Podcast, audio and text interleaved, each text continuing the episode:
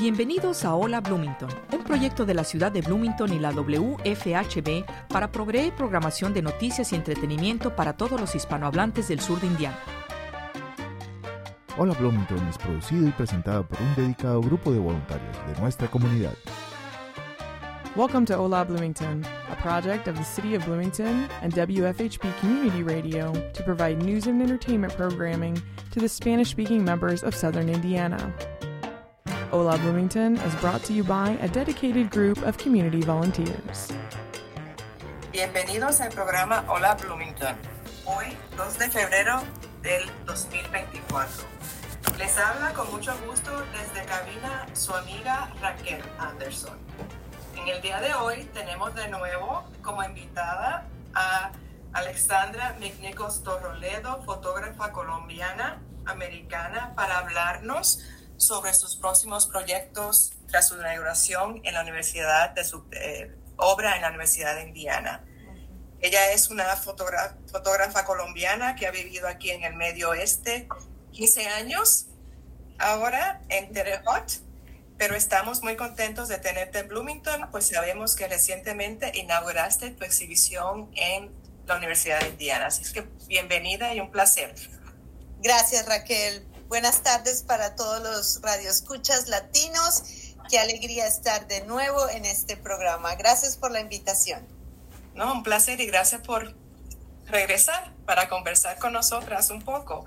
Y háblanos un poco sobre tu exhibición en la Universidad de Indiana, que eh, creo que es la Galería Gail Karch en Maxwell Hall. ¿Qué, ¿Qué has presentado en esta exhibición? Bueno, esta, esta exhibición es muy importante, no solamente porque es una exhibición individual, sino porque esta exhibición recoge cuatro de, mi de mis proyectos. Es decir, hay selecciones de cuatro proyectos que he trabajado por durante muchos años. Tres de esos proyectos es con comunidades indígenas en tres países, en Colombia, los Estados Unidos y Brasil y cada proyecto es un proyecto eh, que está muy acorde con las necesidades actuales del cambio climático. Es decir, que sin querer, eh, desde el 2000, desde que empecé a trabajar con las comunidades indígenas, ya llevo trabajando con las comunidades indígenas desde el 2011, nunca me imaginé que mi trabajo iba a estar en una temática tan importante, porque estas tres, estos tres proyectos que hay ahí uno tiene que ver en relación con la defensa de la Amazonía en Brasil, que es muy importante, ¿no? Sabemos todos que la Amazonía eh, son los pulmones del mundo, ¿verdad, Raquel? Otro tiene que ver con la defensa del agua, y estos son los indígenas en Estados Unidos que estuvieron luchando contra un oleoducto por defender al río Missouri, Missouri de la contaminación de, este oleoducto tan grande que se construyó entre el 2016 y el 2017 y el otro es la defensa de las plantas sagradas. Entonces tenemos por un lado Brasil, los indígenas muras, protegiendo y defendiendo los pulmones del mundo. Por otro lado tenemos a los indígenas Sioux o Lakota Dakotas, como ellos quieren que se llame, um, defendiendo el agua, el río Missouri. Y por el otro lado tenemos los indígenas nazas eh, que viven en los Andes colombianos protegiendo una planta muy importante y una planta milenaria ancestral que es la planta de la hoja de coca. Y yo como colombiana, eh, yo me exilié de Colombia precisamente por la guerra con la cocaína. Entonces, este proyecto último quiere educar a la gente en algo tan importante, aprender a diferir una planta que está en vías de exterminio, que se han fumigado en mi país por más de 15 años, que es prohibida internacionalmente y que fue pervertida por la mano del hombre blanco, convirtiéndola en cocaína, enseñarle a la gente que la planta de la hoja de coca es lo que hoy llamamos una de esas plantas que llaman la super comida, la superfood, que puede salvar al mundo entero incluso de una hambruna y que además ha sido sagrada y utilizada medicinalmente por más de 8.000 años, mujer, por nuestros indígenas y que nos contaron una historia falsa, porque incluso los conquistadores llegaron, la poseyeron acá, le tomaron al imperio inca. Eh, lo que tenían de la cocaína y esclavizaron a nuestros indígenas. Y fíjate que hoy en día en Colombia eh, la hoja de coca ha sido legal desde hace muchísimos años porque está legal dentro de nuestra constitución para los indígenas. Pero los indígenas y especialmente estos NASA la cultivan muy poco porque precisamente ellos no quieren que sea pervertida. Y entonces este proyecto es muy lindo porque yo llegué allá a ver una escuela indígena donde el, el mayor, el, el, educador principal, el maestro más importante es un médico tradicional que les enseña a los niños nazas en la lengua eh, de ellos, que es el lenguaje yuwe, a aprender los ritos de la hoja de coca para preservar la sabiduría de la hoja y para sí mismo preservar la cultura. Entonces, este es un proyecto eh, casi revolucionario, mujer, porque como tú sabes, Raquel, mm, no sé de dónde eres, ¿de dónde eres, Raquel? Puerto Rico. De Puerto Rico. Bueno, Puerto Rico, eh, Puerto Rico libre. estoy de acuerdo contigo aquí, estoy de acuerdo contigo. Número uno, pero por otro lado, los países centroamericanos y los sudamericanos, y especialmente Colombia, hemos vivido una guerra desde los 70, que es una guerra fallida, Raquel. Sí, estoy, estoy totalmente de acuerdo contigo en, en, en, ese respecto. Entonces, es una guerra que tenemos que parar eh, y tenemos que tener otras políticas, tanto con la hoja de coca como con la cocaína, que son dos productos aparte. Eso es lo que mi proyecto también quiere educar. Mi proyecto, este último proyecto se llama Edge, que significa en el lenguaje yugue hojas de coca. Entonces, este proyecto Edge Coca quiere enseñar y mostrarle a la gente que los niños están mascando la hoja de coca todo el tiempo en las clases, que están haciendo los rituales con el médico tradicional o como se llama en lenguaje yuve, y que lo que están haciendo no es nada malo, al contrario, cuando tú mascas la hoja de coca, Raquel, estás nutriendo al cuerpo. Y los conquistadores que ni bobos que eran, oye, eran muy inteligentes, se pillaron, vieron este asunto y dijeron, no, ¿cómo así? Si cuando están mascando esto, ni tienen hambre, trabajan mucho, eh, no tienen sed, no tienen nada. Y eso es lo que hace la hoja de coca. La hoja de coca nutre tanto el cuerpo que tú te enfocas en tu trabajo. Es, es totalmente diferente a la cocaína, ¿cierto? Que la gente la usa eh, para estar como enloquecida y que mata. La hoja de coca es la planta que da vida.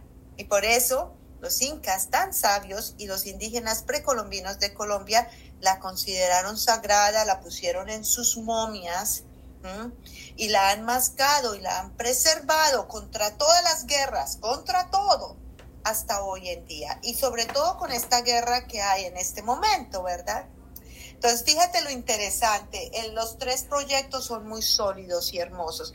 Este proyecto de la hoja de coca que fotografié por muchos años, esta escuelita que me abrió sus puertas, los niños son indígenas, los niños se convierten en médicos tradicionales, en parteras, parteros y también en líderes culturales, ¿no? O sea que se mantiene entonces la tradición y, y la, esa perspectiva de la cual tú hablas de, de, de la función eh, sim, eh, tradicional, simbólica, cultural de, de, la hoja de coca.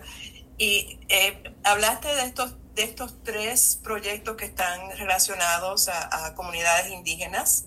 Eh, eh, ¿cuál, ¿Cómo ves el enlace entre los, las tres, los tres aspectos? Hablas de agua, hablas de eh, el aspecto de, de rescatar el Amazonas y también en coca, el, el, el, de la tradición de coca, ¿no? Que, que, la claridad de la hoja de coca, no, no lo que nos inventamos sobre la hoja de coca.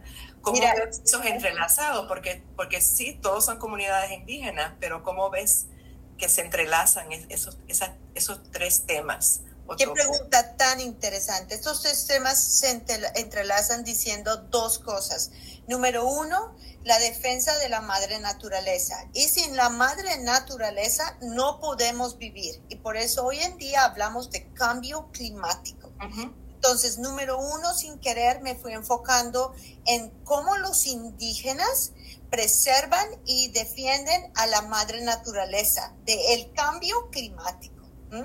Y por otro lado, eh, eh, es muy interesante porque también eh, las obras de arte que estoy produciendo no son solamente hechos que yo voy y los fotografío. Yo trabajo en mi práctica creativa con la comunidad y creamos proyectos. Entonces, lo lindo de esto es que, por ejemplo, con la coca, la comunidad, eh, obviamente ellos tienen la sabiduría medicinal de la planta sagrada, ¿cierto? Que además, cuando mascan la hoja de coca, están trabajando otra planta ancestral que es la cabulla, ¿no? Con la cabulla se hacían camas, se hacían ropa, se hacía de todo. Y estas dos plantas pueden salvar el mundo la Amazonía puede salvar el mundo, ¿cierto? Sin oxígeno no vamos a ningún lado. Eh, la planta de la coca puede salvar al mundo de una hambruna, como dije antes, puede, es una planta medicinal, eh, también se pueden hacer muchas cosas. Fíjate que ahora lo que te quería decir es que mis trabajos son comunitarios, es decir, que, que estamos haciendo papel donde se imprimen mis fotos que he tomado por tantos años, con todo esto es con colaboración de la comunidad, nada de que yo vaya, los explote, saque una foto, un artículo y me desaparezca, ¿no? Es seguir trabajando con la comunidad. Entonces, con la comunidad NASA, con la escuela, eh, les llevé durante muchos años, incluso durante la pandemia, la sabiduría de cómo usar la hoja de coca para producir papel. Entonces las fotos que tenemos en la exhibición no solamente hablan de la escuela, fueron impresas en papel. Por muchos años hemos estado experimentando, tratando de hacer esto, hecho con hoja de coca y con papel reciclado, oye, y con incluso el, el, jugo o el zumo de la hoja de coca. Y esto ha sido un proceso, la gente puede ir a mi página y ver el video y en la charla pasada que di, en la inauguración, mostré el video cómo durante hemos, estos años hemos estado, eh, esta sabiduría no la tenía yo, esta sabiduría la adquirí con otras artistas, fíjate que todo entre mujeres, con ah, otras artistas colombianas que fuimos llevando los talleres hasta que se hizo en realidad el gran taller para toda la escuela, ¿no? Entonces, en ese video la gente ve a los niños con la hoja de coca produciendo el papel para la exhibición. Entonces hay tres artistas que quiero mencionar y en particular dos.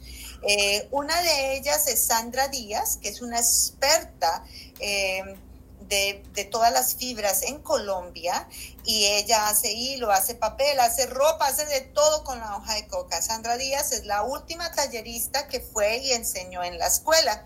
Y otra mujer que trabajó muchísimo en esto es una gran artista colombiana muy, muy joven, se llama Johanna Pachón, quien originalmente hizo el papel, eh, que es un papel bellísimo, ¿no? Un papel eh, también con algodón. Entonces, Johanna es una gran artista, la encuentras en el video y también Sandra. Esas son, también trabajé con otra artista, pero no nos fue tan bien porque esto fue en la pandemia, no pudieron asistir esto ha sido un proceso de muchos años, mujer. Entonces, respondiendo tu pregunta, eh, no solamente es que estamos defendiendo la madre naturaleza, todos estos, estas comunidades indígenas, sino estamos haciendo algo que también ayuda. Y quiero decirte algo, hoy en día el presidente Petro en Colombia está hablando de que la hoja de coca también es un gran fertilizante, es carbono sin carbono, ¿no? Carbono free, ¿no? Carbon free es lo que decimos en inglés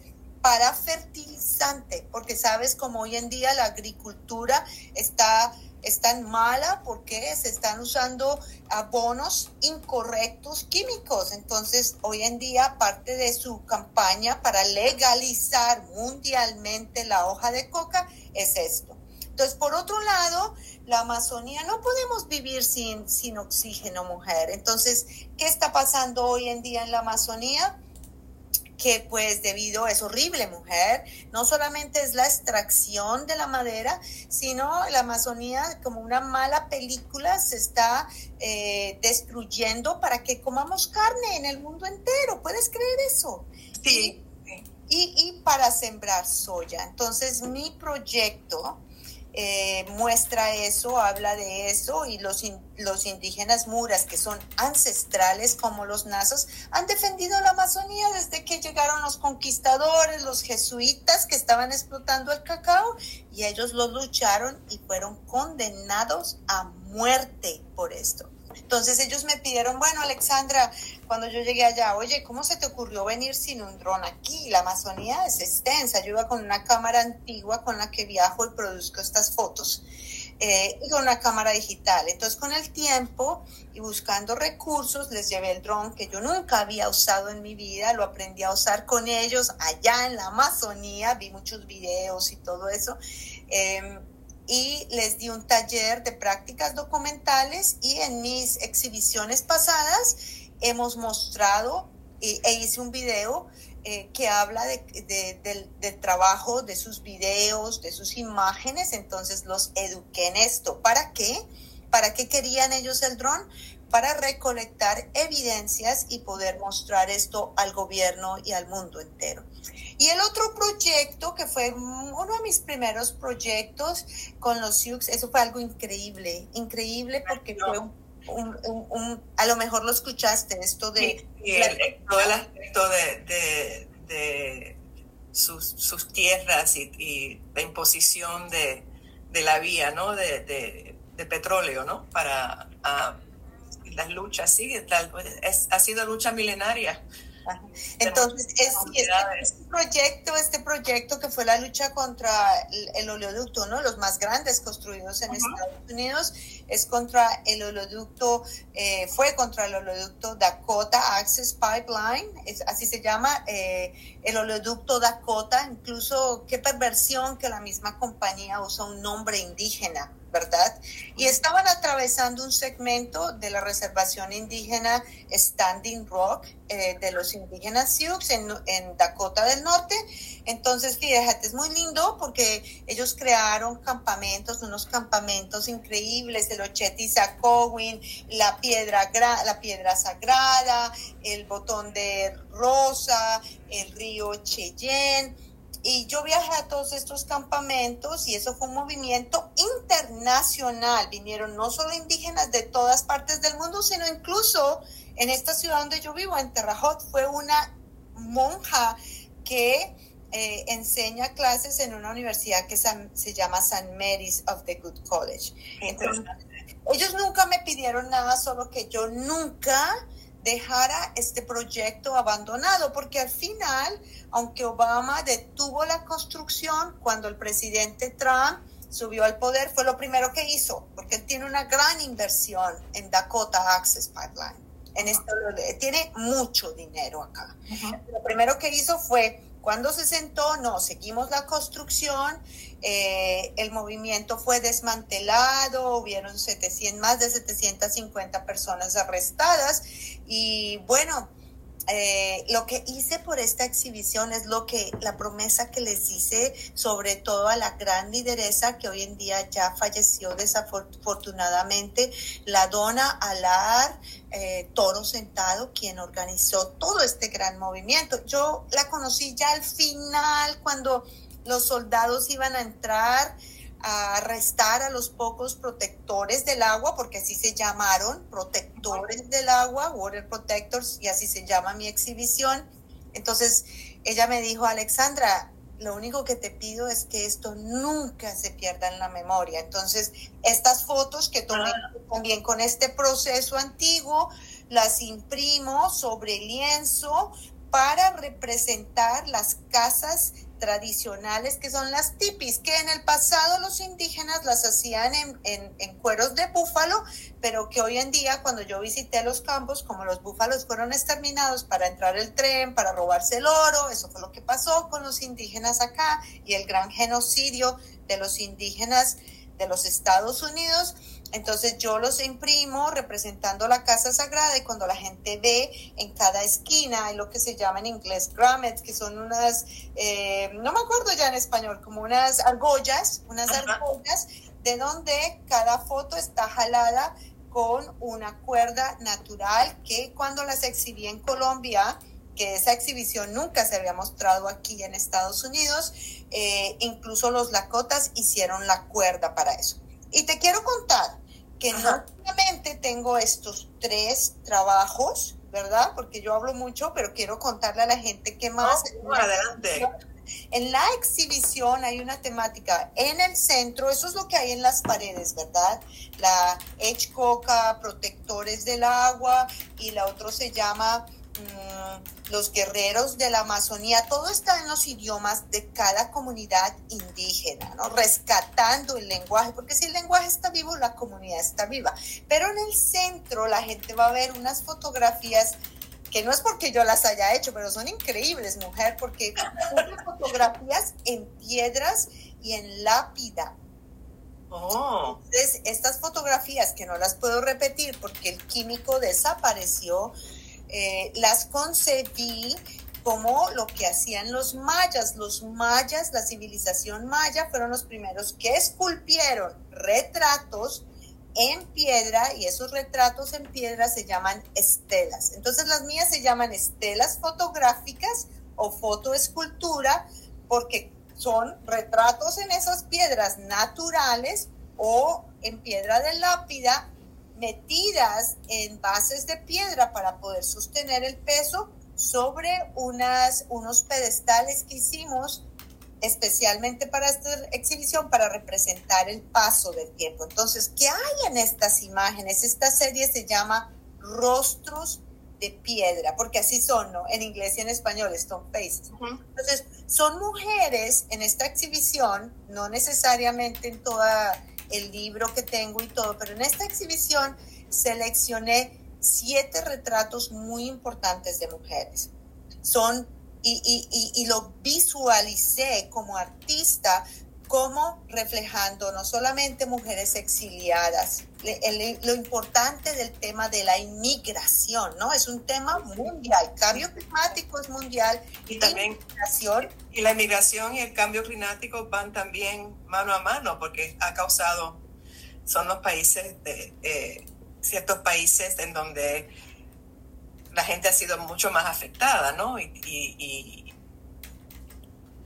y, se esparce, ¿no? Tienen que irse, no, no, no. Y creo que es muy interesante. Entonces, atas entonces tu aspecto de, de cambio climático, el aspecto indígena, eh, con entonces el movimiento del ser humano, ¿no? Por el mundo, en la, la inmigración. Muy interesante. Eh, tienes toda la razón y temas muy actuales porque estos retratos son uno de una mujer de Ucrania, entonces es en relación a la guerra de Ucrania. Número dos, tenemos eh, una mujer de Palestina y sabemos el genocidio que se está cometiendo en este momento, pero esta obra no es diciendo, oh, es que esto, es que es lo otro. También, como esta es una guerra entre Israel y, Gaza. Entonces también tengo un retrato muy importante de una mujer um, que, que, nació en Rumania, pero que fue, padeció y vivió los campos de concentración nazi. Ajá. Y fue parte de los experimentos que Joseph Mengele hizo sobre los, em, ¿cómo se dice? Ahorita se me escapa la palabra, de los twins. Ah, eh, de los gemelos. Entonces, esta mujer que sobrevivió al holocausto, ¿cierto? Y que es judía, creó en esta ciudad donde yo vivo, en Terre el museo que se llama así, Museo del Holocausto. Y fíjate que además de crear un museo, hizo lo que deberíamos estar aplicando hoy en día. Antes de morir, Eva Kor estuvo por todo el mundo entero diciendo, miren, ya no importa si los nazis nos hicieron esto, si nosotros no perdonamos, nunca va a haber paz. Entonces, es el rostro en piedra de Eva Kor, está puesto en el pedestal, en todo, al lado del rostro de la mujer de Palestina. Uno dice, eh, más de 25 mil palestinos han sido asesinados en la guerra, especialmente mujeres y niños, y el otro es un homenaje a Eva Kor y dice eh, literalmente lo que decía Eva. El perdón es la semilla de la paz. Entonces están casi alineadas como hermanas, dando por la paz en la bonito, qué bonito. Y al frente, cuando tú entras, está la mujer de Ucrania y atrás, al final, está todos, todos los puse, las puse pensando como en las líneas nazcas, ¿verdad? Como si se vieran desde arriba.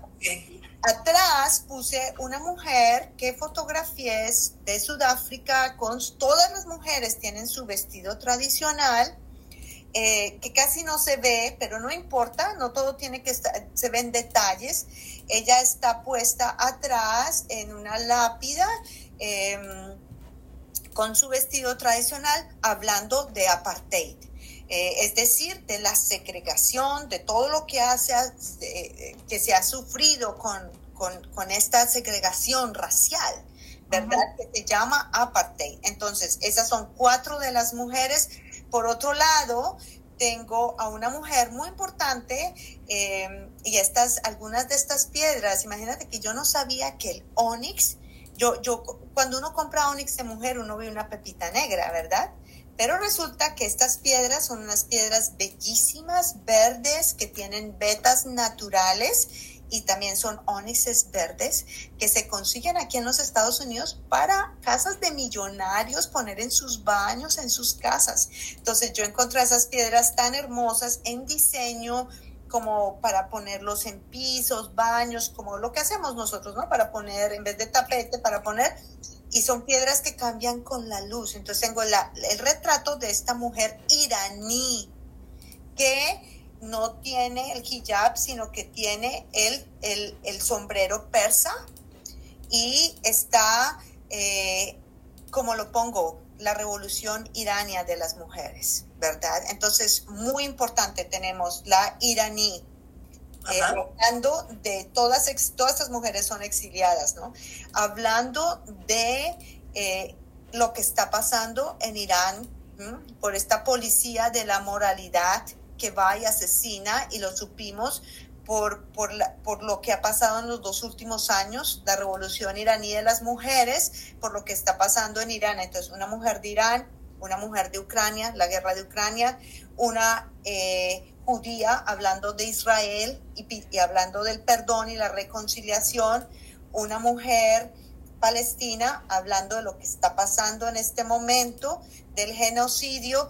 Eh, tengo también una mujer siendo colombiana, tenía que poner una mujer colombiana, también con el, traje, el vestido, la flor eh, de campesina colombiana que no se ve, pero la piedra se llama el fracaso de la guerra de, las cocaína, de la cocaína, porque es un total fracaso, que lo único que ha hecho es aumentar eh, el negocio de, el negocio, pues, el negocio de, de la droga, ¿verdad? Estoy mirando aquí una foto porque sé que se me está escapando, son siete piedras. Ah, tengo una piedra excelente que es la piedra coreana, porque no hablamos hoy de Corea, pero Corea sabemos que es un país súper poderoso y esta guerra, entonces le puse como inglés, como en inglés que se titula La Guerra Olvidada, ¿verdad? Oh, muy bien, interesante. Está escapando una mujer, pero ahorita no puedo encontrar la foto. Ahorita sale, sale a reducir. Se me ocurre. Entonces, fíjate que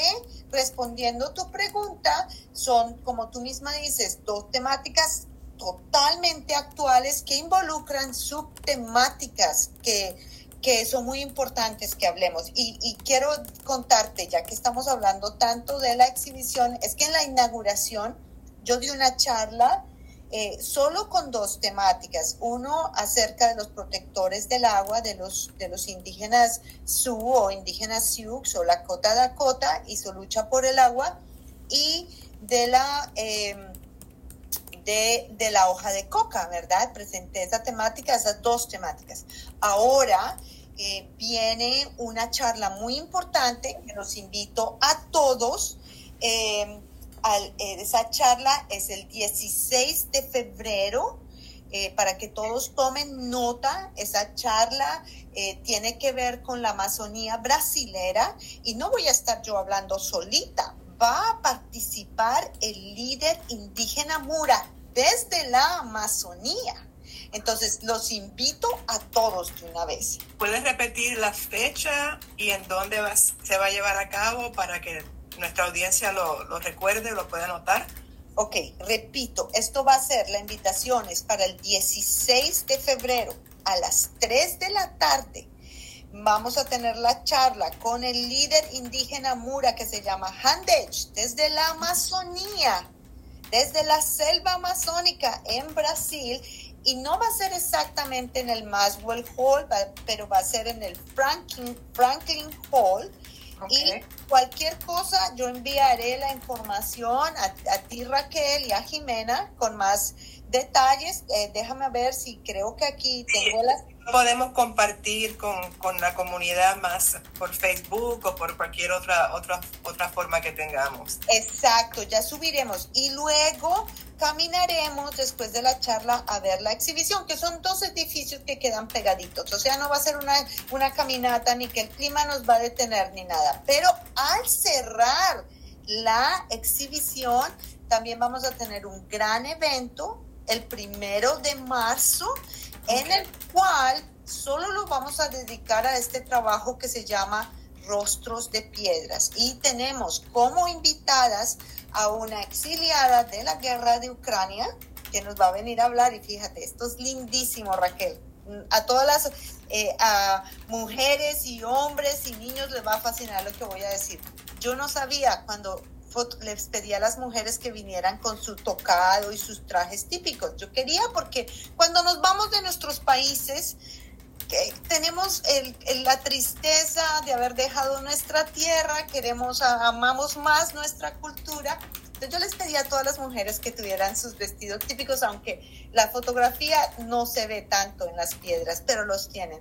Y me contó Ana que a través de la guerra con Rusia, que no viene desde ahora, desde hace dos años, sino desde que ellos se independizaron el siglo pasado hasta ahora, el traje típico que se llama Vichikvanga, no sé si lo pronuncié bien en ucrano, eh, ha sido usado como, como símbolo de revolución en contra de Rusia.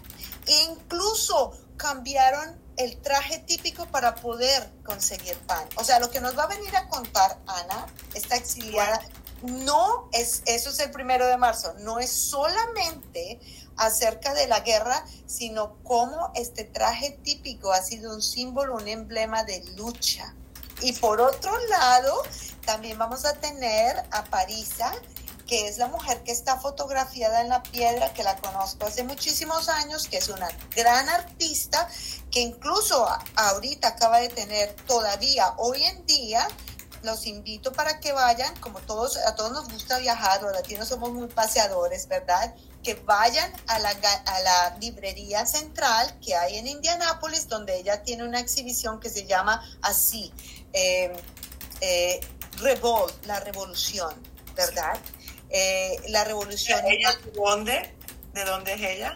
Ella es, ella es de Irán. Oh, ok, muy bien. Y entonces Parisa va a venir a ser parte de esta charla que voy a dar de esta temática de rostros de piedra. Van a estar Ana y van a estar Parisa. Y Parisa va a traer su obra porque ella también trabaja con ropa, mujer. Ella va a venir a decir cómo ella va a estar hablando de Masami Ami, que fue la chica que fue asesinada hace dos años, por la cual todos nos enteramos de lo que estaba pasando Irán, y va a venir a hablar de todo lo que nos está pasando a las mujeres con eso de la, poli, la policía, de la moral. Y no, tú sabes que en Irán no solamente la mujer es afectada, en Irán no se puede bailar, no se puede hacer nada. ¿Verdad? Ha ido en un extremismo horrible, entonces ella va a venir a contarnos todo esto. Y ella coincidencialmente en este momento tiene una exhibición eh, en, en, en Indianápolis, en la Biblioteca Central de Indianápolis, que se llama así, Irán Revolt, la revolución y hay muchos artistas ahí. ¿Hasta cuándo va a estar su exhibición, sabes? Allá eh, un momentico, dame un segundo. Mi exhibición está ahorita, eh, estará abierta hasta el, eh, hasta el hasta el primero de marzo y la de ella va hasta, estoy tratando de buscar el afiche de Parisa, eh, yo lo posteé y ahorita se me perdió. Mm, va a estar hasta el 17 de febrero. Ah, muy bien. Entonces van a tener tiempo, pero si la pierden, no importa. Eh, Parisa va a venir y seguramente va a estar mostrando parte de la obra que está en este momento instalada allá. Entonces tenemos estos eventos y para no dejar a nuestra comunidad latina por fuera, no tengo la fecha exacta, pero Jimena, quien nos dio esta idea tan maravillosa, Jimena dijo, ay Alexandra, tienes que hacer un tour para los latinos. Y incluso ella me dijo, Jimena me dijo la vez pasada, ay, contáctate eh, con Lilian eh, de la Casa Latina ¿Cuál es el nombre de la casa? Se me eh, se, Llama, se, llama, La Casa. Ajá, me dijo, o Latino Cultural Center. me dijo, contáctate con Lilian, con quien en el 2012 hice mis primeras exhibiciones en la universidad y a quien conozco y estoy en contacto con ella Ah, y no solamente yo, porque querida Raquel, yo no hubiera podido hacer todas estas exhibiciones si no hubiera contado con el apoyo del Centro Latinoamericano y Caribeño que hay en AYU y especialmente con el apoyo de la directora asistente que se llama Sonia Manríquez, que es una mujer que desde hace más de un año viene apoyando mi trabajo porque ella también es indígena.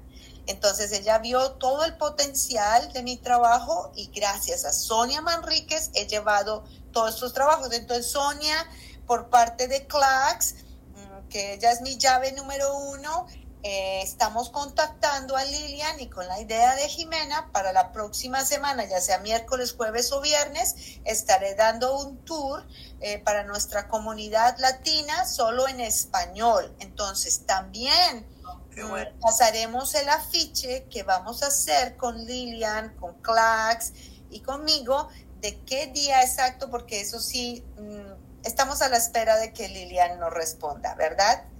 Nos quedamos un poquito, o sea, esta idea, qué bueno que a Jimena se le ocurrió.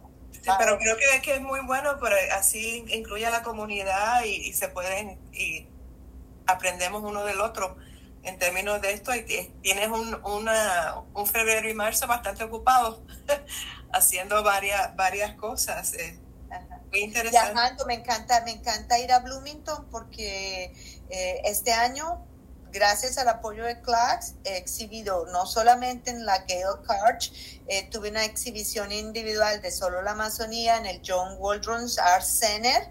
Eh, también monté esta misma exhibición en la Escuela de Educación, en la biblioteca ah. W. Wright. Tuve una exhibición ahí. También es que nos hemos movido por todos lados. Sonia es, como, decimos nosotros, esa mujer es una pila. Entonces, ella... muy, bien, y creo que creo que, que, lo que presenta, por lo que has descrito y nos, nos has dicho, es muy importante que reconozcamos eh, las luchas y, apoyemos esas luchas. Y, creo que fue muy lindo escucharte decir, porque este, ese ha sido uno de mis argumentos siempre con la gente, de que cuando uno va hacia una comunidad, la ayuda es mutua, no es de un lado. No voy allá a sacar cosas de ellos, sino que vamos a aprender mutuamente. Y me estuvo muy lindo el, cuando describiste tu trabajo con, con la comunidad en, Colombia. De, eh, con todos, con todos no he perdido contacto, son mi familia y son procesos que también implican decolonizar las prácticas artísticas y el periodismo, porque yo siempre imprimo artículos también. O sea, yo, para mí como fotógrafa, no, no hay una sola, no hay una línea, yo no divido que solo puedo hacer fotografía documental para periódicos o, medios de comunicación y que no puedo hacer la artística. Cuando tú vas a la exhibición, mis trabajos no son, eh, en un sentido, no son periodísticos porque yo uso estas técnicas antiguas en el laboratorio que construí. Yo rescato técnicas del siglo XIX de fotografía para poder hacer estas fotos que sí me parecen muy artísticas. Pero por otro lado, como la idea es educar a audiencias internacionales, pues también escribo artículos. He escrito artículos para El Espectador en Colombia, que es el, periódico principal. He escrito, eh, había una revista increíble que desafortunadamente ya no existe, que se llamaba Semana Sostenible, también en Colombia. Aquí en Estados Unidos, en el periódico de esta ciudad, que se llama Tribe Star. Eh, incluso en, en el The Guardian, en, Inglaterra cuando trabajé con otras comunidades, porque eh, no solamente he trabajado con estas tres comunidades, llevo 11 años trabajando con otras comunidades, como digo, como me describo en Centroamérica, eh, perdón, en Suramérica y en Norteamérica, ¿verdad? Entonces, esto ha sido muy bello, pero no he trabajado con más de cinco comunidades, Raquel, porque se les dedica tiempo. Esto no es eso, eso se, se lo noto en, tus descripciones y en tu, cuando me estás platicando o hablando sobre lo que has hecho, que, que hay un compromiso eh, con, con, las comunidades. Y aplaudo eso muchísimo. Y voy, a, ir, voy a ir a, la exhibición en algún momento.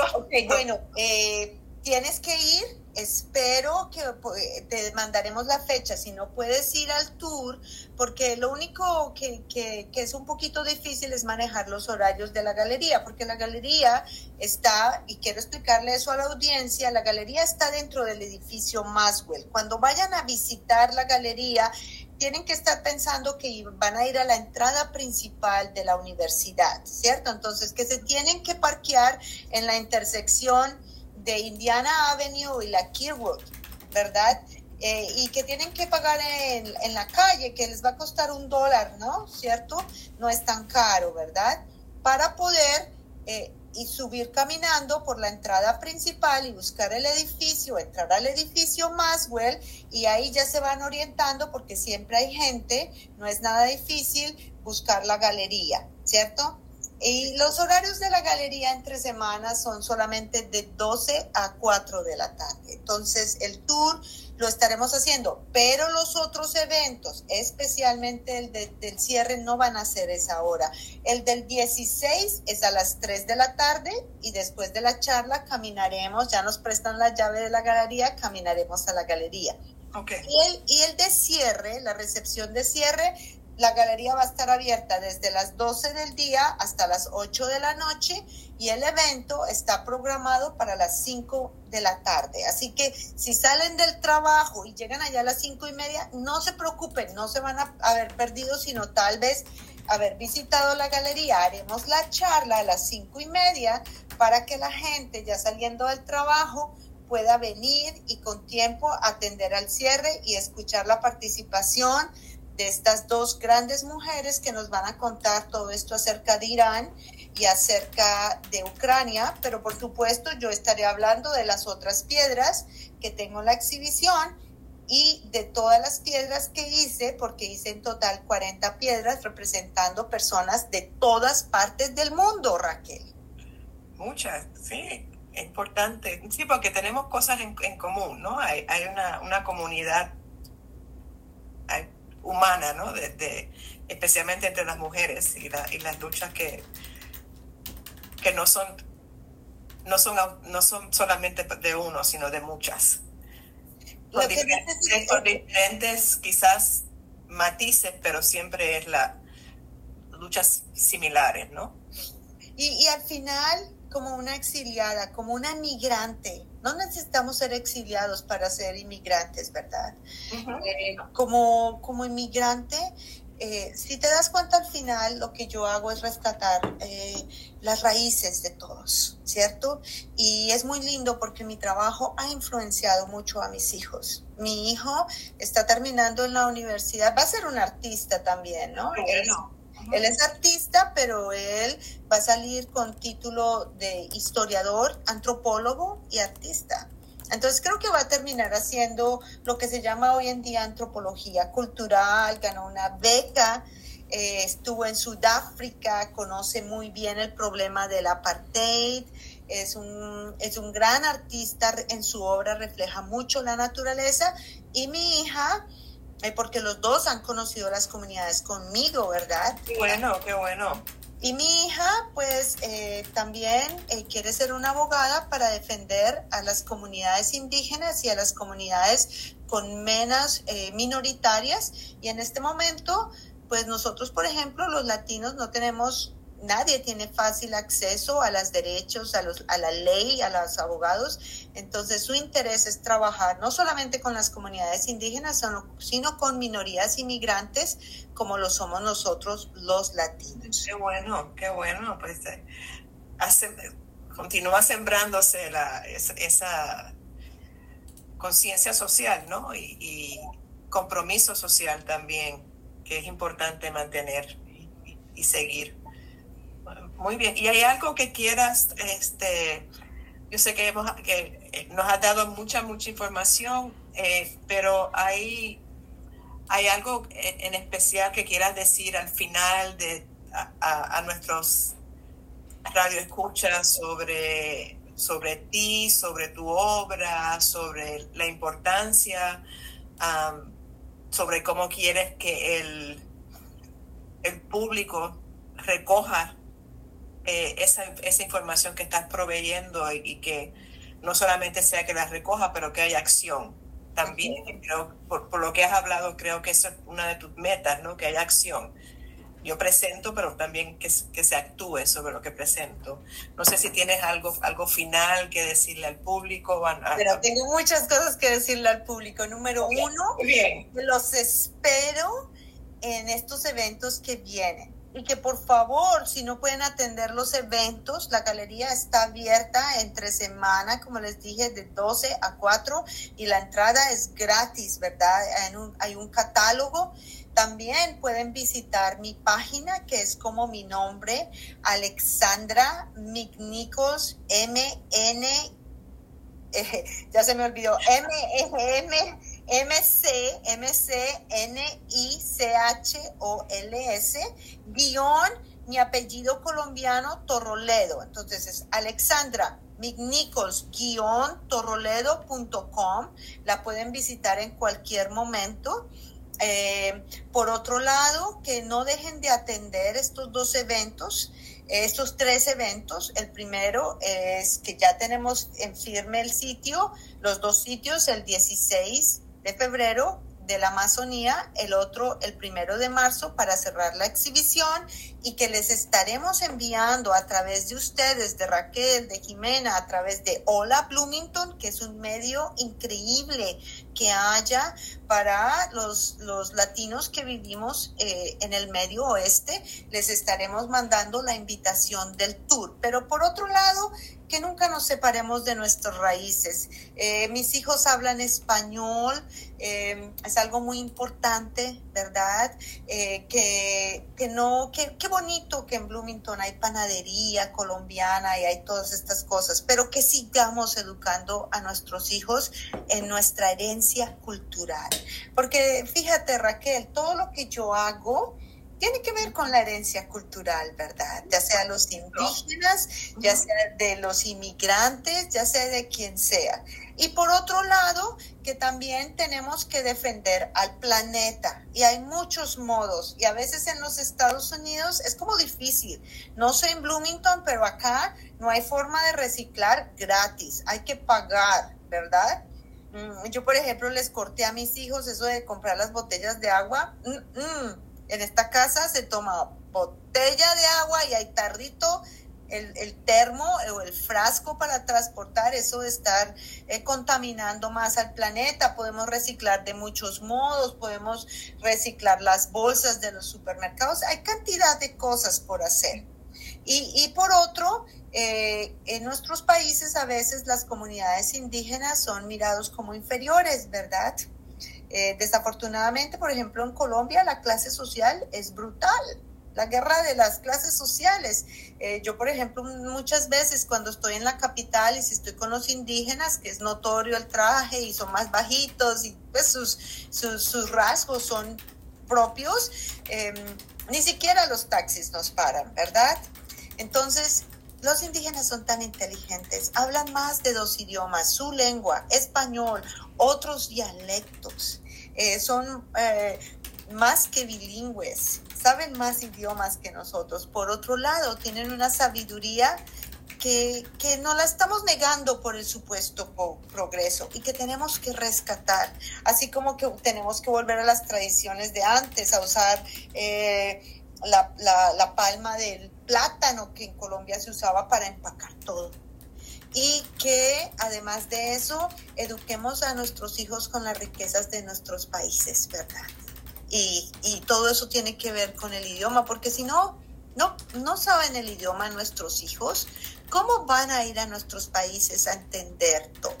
¿Verdad? hablar el español. Y yo qué te digo, querida, yo he tenido que aprender un poquito de lenguaje lakota, un poquito de lenguaje guaracapaí, de los brasileros, un poquito de NASA, un poquito de Embera, un poquito de Guaunán, eh, por, eh, eh, portugués. Cuando yo fui a Brasil durante la pandemia, yo no hablaba nada de portugués y, fíjate que no es que yo, yo me meta en clases, sino también lo hago solita y con los indígenas. Y por ejemplo, el portugués lo he estado aprendiendo sola en la práctica con las comunidades. Sí, eso, eso también demuestra, y estoy de acuerdo contigo porque es, el área que yo estudio, ¿no? El lenguaje, que, que la importancia simbólica que tiene un, un idioma y también el, eh, la importancia del idioma para transmitir conocimiento, ¿no? Eh, que a veces no se puede traducir, que es un conocimiento cultural, eh, ancestral, que, que, es importante que, que, que, nuestros hijos y nuestros nietos, y seguimos por allí bajando, este, tengan ese conocimiento y, ese respeto uh, y que se aprenda, porque por lo, lo, por lo que has explicado, uh, tenemos mucho para aprender. Ah, de personas eh, que saben más que nosotros, eh, tienen más sabiduría y, creo que es bien importante y el idioma es parte de esa transmisión. Así que estoy, estoy muy de acuerdo. Y, y también que aquí no negamos nada, mi obra se vale de la tecnología, ¿verdad?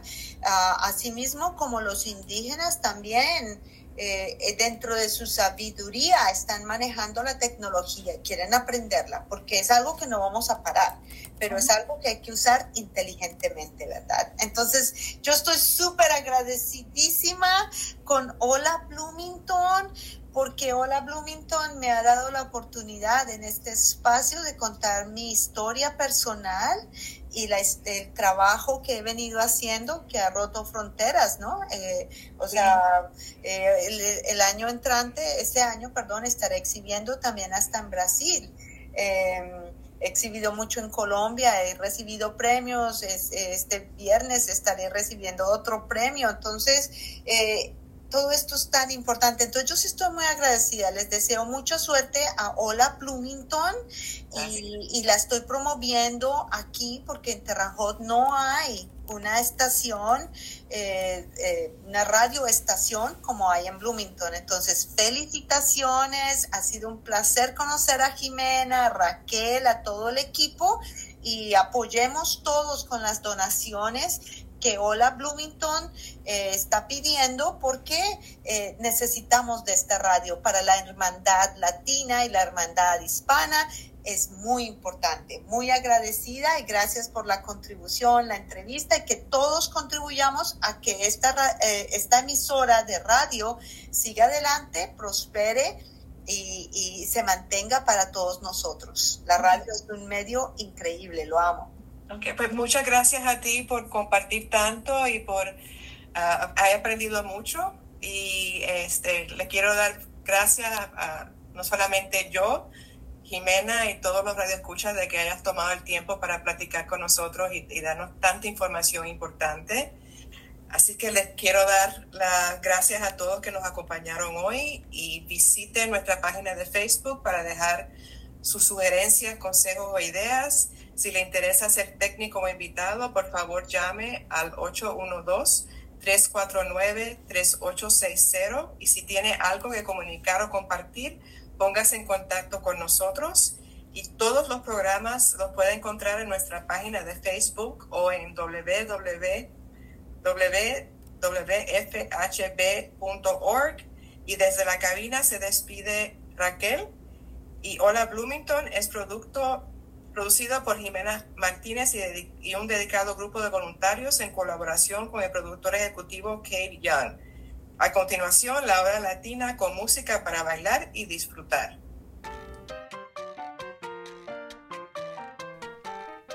Usted ha escuchado Hola Bloomington, un proyecto de la ciudad de Bloomington y la WFHB para proveer programación de noticias y entretenimiento para los hispanohablantes del sur de Indiana.